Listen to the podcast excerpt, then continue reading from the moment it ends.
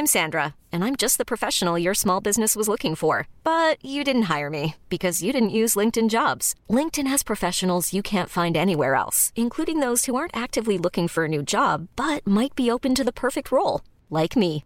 In a given month, over 70% of LinkedIn users don't visit other leading job sites. So if you're not looking on LinkedIn, you'll miss out on great candidates like Sandra. Start hiring professionals like a professional. Post your free job on linkedin.com/achieve today.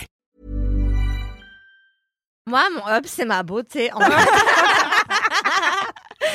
Euh, moi, mon up, c'est mes taches de rousseur. Eh ouais Et en fait, je suis trop contente parce que quand j'étais petite, euh, c'était pas un. Enfin, j'ai l'impression que c'était pas considéré comme un une espèce de critère de beauté euh, absolu.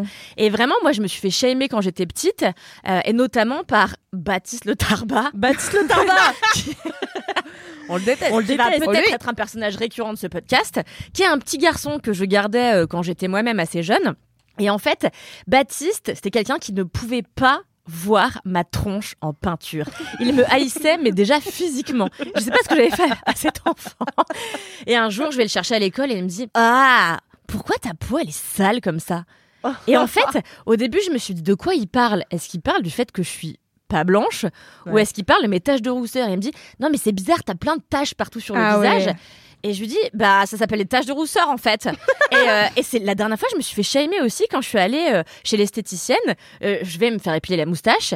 Et, et je lui dis, bah voilà, je viens me faire, pour, je viens me faire épiler la moustache. Et elle me dit, vous voulez pas qu'on vous, on vous fasse un petit traitement aussi pour vos taches, là, partout sur le visage? Mais quoi je dis, mais c'est des taches de rousseur, en fait. Ouais, c'est magnifique.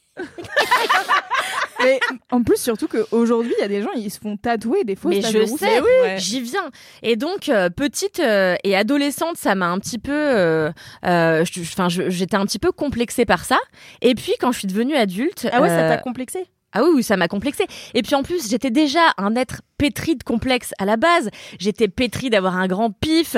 J'étais pétri euh, d'être de d'être un peu plus grande que quand j'ai j'ai grandi. J'ai grandi vraiment très vite d'un coup et du coup j'ai commencé à être voûtée machin. Et en plus, bah il y avait ces taches de rousseur et tout dont je ne savais que faire à l'époque. Je savais pas que j'étais sublime et- et du coup, euh, bah voilà, j'étais complexée quoi.